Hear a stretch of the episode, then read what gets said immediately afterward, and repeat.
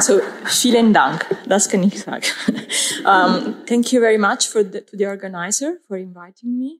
Danke für die Einladung und danke äh, den Organisatoren, dass ich hier sprechen kann. Äh, ich bin nicht, äh, ich bin keine Expertin äh, für Edith Stein. Ich bin eine Neurowissenschaftlerin und ich beschäftige mich mit äh, neuronalen Schaltkreisen und im Besonderen äh, heute mit den äh, neuronalen Schaltkreisen, die dafür für die Empathie ähm, verantwortlich sind. Das Interesse an äh, Herz und Geist und ähm, Denken, ähm, das Verhältnis äh, ist eine lang äh, bestehendes Interesse von Philosophen und Wissenschaftlern.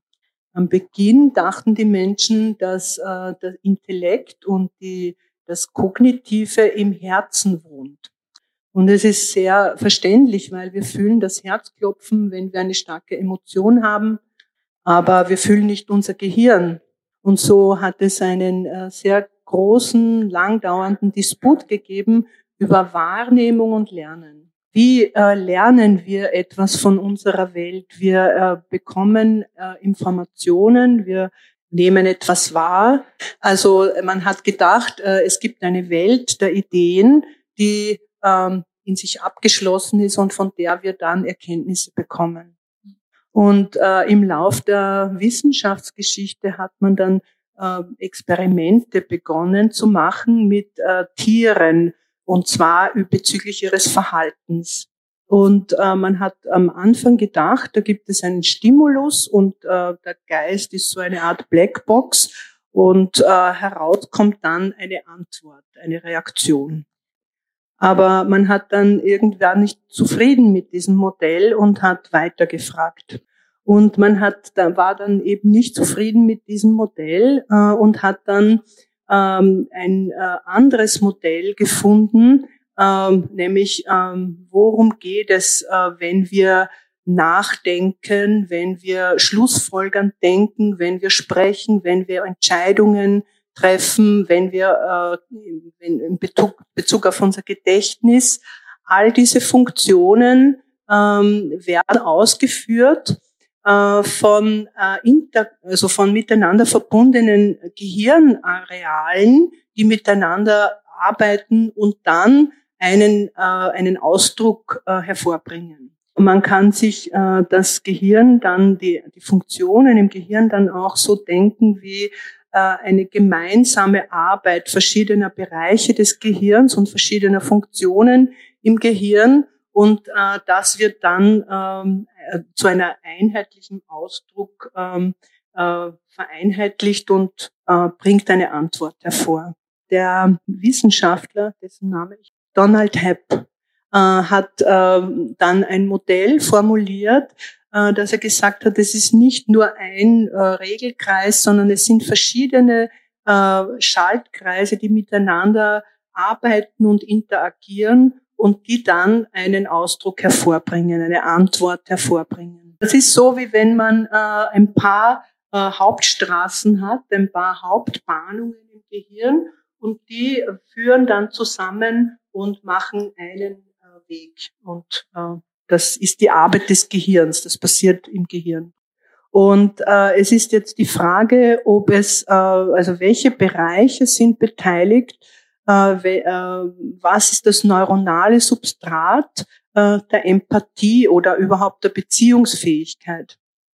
Und ich werde jetzt eine kleine Lektion geben über die Nervenzellen, das Neuron, wie das aufgebaut ist und welche Funktion es hat. Äh, es hat ein äh, Zentrum hier, ähm, das ist der integrierende Teil.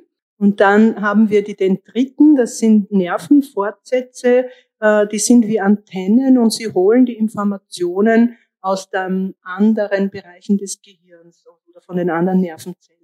Also die, den dritten, diese Antennen nehmen Informationen auf von anderen Nervenzellen, führen sie im Soma zusammen, leiten sie weiter in die Axone. Genau, das sind die äh, wegleitenden Nervenfasern, ähm, ja, mhm. die zu anderen äh, Nervenzellen dann die Informationen weiterleiten. Dann können wir sehen, dass das Gehirn aufgebaut ist von lauter äh, Beziehungsstrukturen. Also äh, hier haben wir die Realität, äh, viele Nervenzellen, die sich überlappen. Und äh, hier haben wir ein Neuron, hat sie gerade gezeigt, das so quer läuft und verschiedenste Informationen von anderen aufnimmt. Und mit diesem Hintergrund können wir jetzt schauen, wie äh, funktioniert eigentlich auf neuronaler Basis Empathie. Das ist Professor Rizzolatti und äh, er und sein Team haben daran gearbeitet, wie bei Affen äh, die Bewegungsfunktion äh, gesteuert ist. Und er wurde dann gefragt, was habt ihr eigentlich verstanden aus eurer Forschung?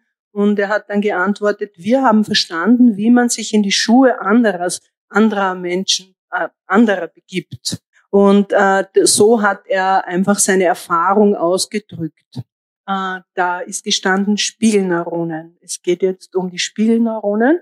Ja. Und und du und und äh, es geht um einen Affen. Er versucht etwas zu greifen, zu ergreifen, um es dann zu essen. Und dann äh, hat er es an Elektroden angeschlossen, die die Aktivität des Gehirns aufzeichnen. Äh, man hat immer, wenn er danach gegriffen hatte, nach einem, einer Frucht, äh, hat man immer einen ähm, Ton gehört, der ein Ausdruck dieser Neurofunktionen war, die da aktiviert waren beim Greifen. Und da war ein zufälliges Ereignis, äh, dass sie eine Pause machten in, in der, äh, im Experiment. Einer der äh, Wissenschaftler hat sich einen dieser Äpfel genommen und es waren immer noch die Elektroden angeschlossen und hat immer noch die Aktivität des ähm, Gehirn des Affen aufgezeichnet. Sie haben plötzlich den gleichen äh, Ton gehört, der, der eigentlich verbunden war mit der Aktivität des Affen. Und äh, das heißt, äh, die Erkenntnis war, ähm, die Aktivität des Gehirns des Affens war nicht nur äh, gegeben, wenn er diese Handlung ausführte, sondern auch, wenn er den Wissenschaftler sah, wie er diese Aktion ausführte. Also das ist äh, eine Funktion, die auch äh, von den Neuronen wahrgenommen werden kann, nämlich dass sie auch aktiviert sind, wenn wir jemanden beobachten, der eine Handlung macht, die wir selber von uns kennen. Ein anderes Beispiel ist zum Beispiel, wenn du äh, jemanden siehst, äh, wenn jemand äh, äh, Fußball zuschaut. Also jemand, der selber ein Fußballspieler ist, wird eine andere Repräsentation in seinem Gehirn haben, äh, wenn er jemanden Fußball spielen zuschaut, als jemand, der das nicht kennt. Also diese Kurve der Aktivität, wenn äh, der Affe nach etwas gegriffen hat. Und in der zweiten Kurve unten sieht man, wenn er nur, als er nur zugeschaut hat, wenn der andere, andere eine Frucht genommen hat.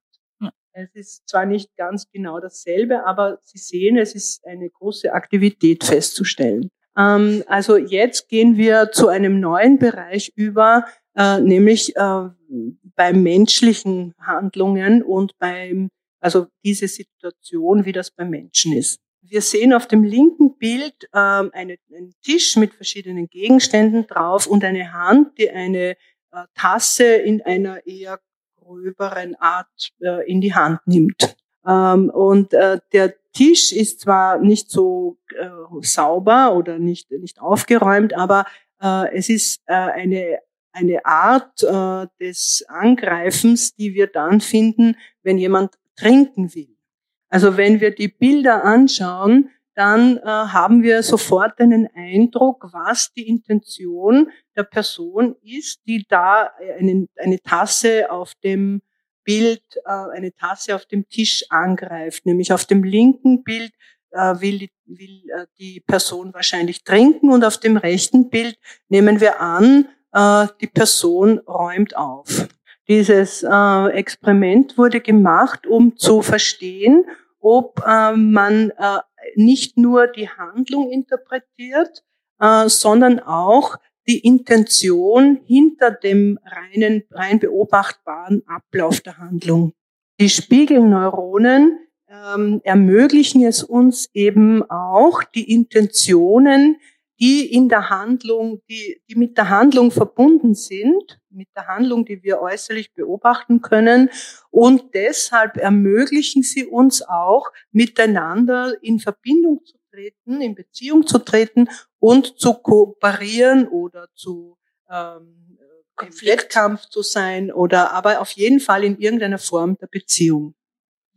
Also äh, eine andere Funktion, die mit den Spiegelneuronen verbunden ist, äh, ist äh, der Mechanismus der Imitation oder der Vorgang der Imitation. Das ist eine Basis auch des Lernens, ähm, also zwischen Generationen oder in irgendeinem anderen Zusammenhang. Und ähm, wir erkennen auch diese Situation. Empathie erlaubt uns auch, ähm, mit Menschen, mit anderen in Verbindung zu treten in Bezug auf ihre Emotionen. Wir äh, können eben, weil wir auch selber diese Emotionen schon erlebt haben, äh, können wir sie auch wiedererkennen bei anderen. Und äh, da helfen uns die Spiegelneuronen dabei. Wir können zum Beispiel den Gesichtsausdruck ähm, deuten oder erkennen, obwohl bei beiden äh, Gesichtern der Mund offen ist, aber der emotionale Ausdruck ist gegensätzlich. Wir äh, haben den Namen schon einmal gehört gestern, Theodor Lips. Ähm, er hat eine Theorie gehabt, dass es, äh, dass die innere Nachahmung, also die innere Nachahmung, eine entscheidende Rolle spielt bei der Empathie, bei der Ermöglichung von Empathie. Mhm.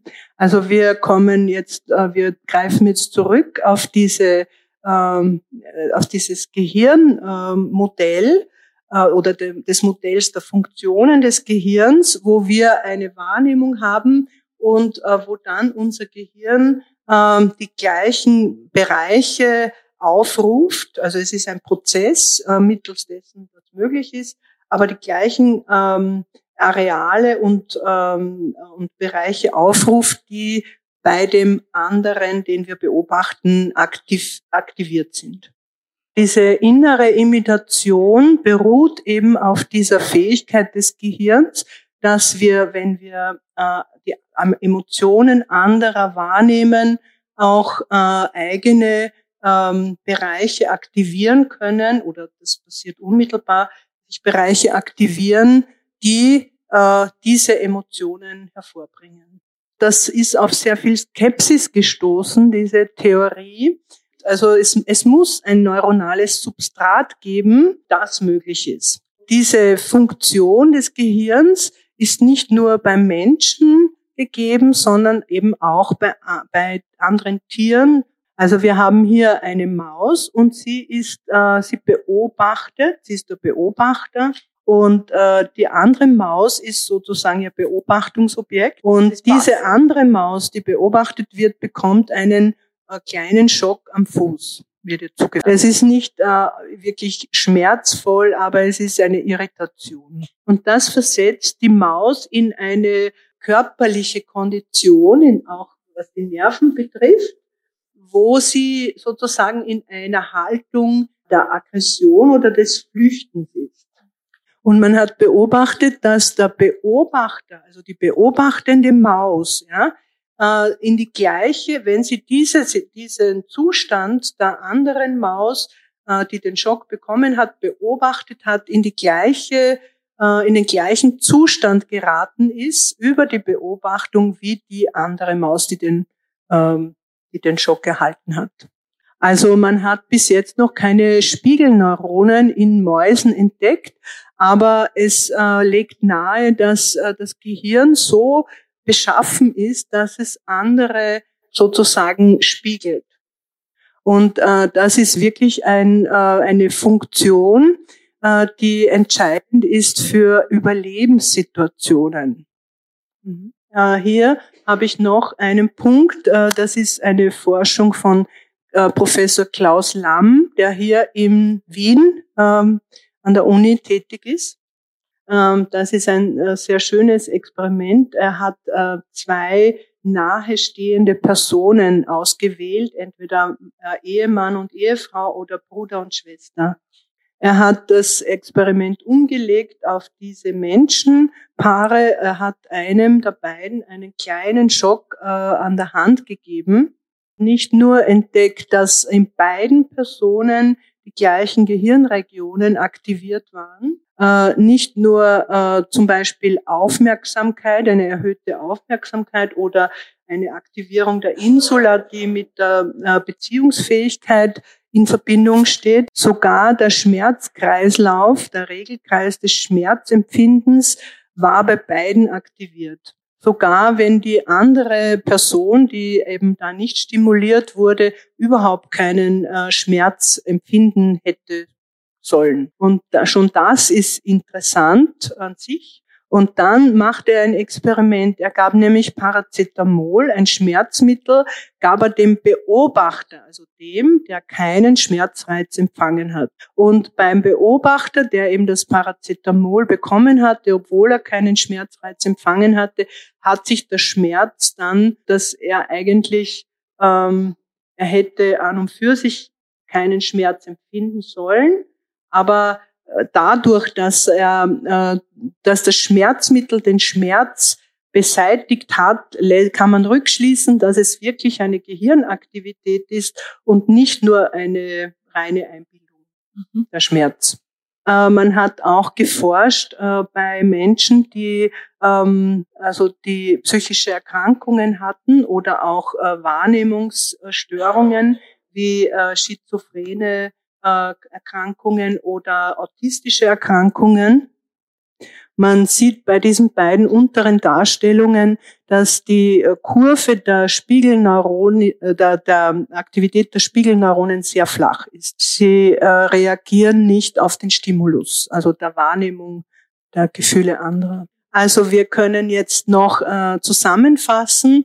Und zwar so, also die Fol wir folgern daraus, die Spiegelneuronen sind in verschiedenen, vielen verschiedenen Gehirnregionen aufgefunden worden. Und das liegt nahe, dass sie ein System konstituieren und äh, sie sind beteiligt in verschiedenen spezifischen Funktionen äh, von äh, spezifischen Regionen. Und sie stellen, äh, der zweite Punkt ist, sie stellen einen Mechanismus zur Verfügung, der vereinheitlicht die Wahrnehmung und die Handlung. Äh, der dritte Punkt ist, sie spielen eine Schlüsselrolle in einem ähm, erfahrenden Lernen und in der Imitation.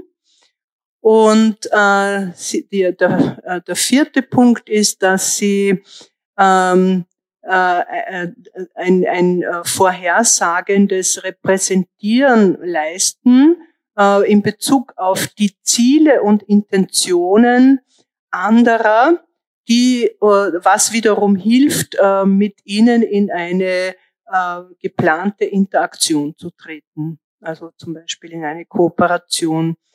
Und äh, der fünfte Punkt ist, äh, sie helfen, dass wir miteinander äh, in Beziehung treten und, und, und verbunden sind über die Empathie und auch über die Sprache. Der sechste Punkt ist ähm, eine Dysfunktion der Spiegelneuronen äh, könnte zum Autismus führen. Mhm. Also äh, geht es jetzt nur um die Spiegelneuronen, äh, auch bei der Empathie. Und die Antwort ist nein. Unser Gehirn hat, äh, ist sehr, sehr komplex und sehr interaktiv in sich selber. Es gibt vielleicht eine Gehirnregion, die die führende ist bei bestimmten äh, Themen, aber äh, es, äh, es äh, wirken dann alle zusammen und sie werden äh, dann vereinheitlicht, zusammengeführt. Die Gehirnwellen sind dafür verantwortlich, dass die äh, Gehirnfunktionen äh, zusammengeführt werden und äh, dass sie synchronisiert werden, dass sie miteinander in einer Verbindung stehen können. Mhm. Also hier sieht man äh, den Unterschied auf der linken, äh, auf dem linken Bild ist nicht synchronisiert und äh, man kann annehmen, dass es dann auch keinen einheitlichen, äh, keinen einheitlichen Ausdruck gibt. Und auf der rechten Seite ist eben diese Synchronisation gegeben, die diesen einheitlichen Ausdruck ermöglicht. Ist, äh, wir gehen jetzt zurück äh, und äh, wir sehen, es ist nicht, ähm, geht nicht nur um Wahrnehmung, äh, sondern es geht auch um die Bewusstheit dessen, was äh, passiert und auch ähm, eine Bewertung und eine Entscheidung darüber, was ich fühle. Äh, zum Beispiel, wenn ich jemanden leiden sehe, dann äh, kann ich auch entscheiden, wie weit ich mich da involviere und ob ich helfe oder ob ich äh, diese Person meide. Äh, den anderen zu fühlen ist nicht, beschreibt nicht das volle Bild äh, der Empathie. Ich bin eine Wissenschaftlerin und äh, als Wissenschaftlerin würde ich hier aufhören, aber ich bin auch eine Person, die eine religiös glaubende Person und deshalb gehe ich jetzt noch einen Schritt weiter. Ich bin ein Mitglied der Fokularbewegung und ich habe ähm, ähm, habe gehört, was Chiara Lubich über die Beziehung mit anderen Menschen sagt. Ähm, das Modell, das zugrunde liegende Modell für Beziehung ist die Trinität, die Dreifaltigkeit. Ähm, und ähm, der eine, also der eine ist äh, der Vater, der andere der Sohn. Und äh, dieses Modell äh, von Beziehung ist das zugrunde liegende. Äh, besonders ähm, diese Stelle, wo Jesus äh, dieses Gebet um Einheit macht, sehen wir eine besondere Grundlage für Beziehung. Wir können eins sein, so wie in der äh, Trinität, also in der dreifaltigen Beziehung. Äh, Jesus, Jesus sagt, du bist in mir und ich bin in dir. Äh, so möchte ich sagen, äh, die Art, wenn wir wirklich äh, zum anderen durchdringen, äh, das dafür verantwortlich ist äh, Jesus. Also ich bin im anderen und der andere ist in mir. Das heißt es auf der spirituellen Ebene eins zu sein. Thank you. This was the last slide. Danke, das war der letzte Punkt.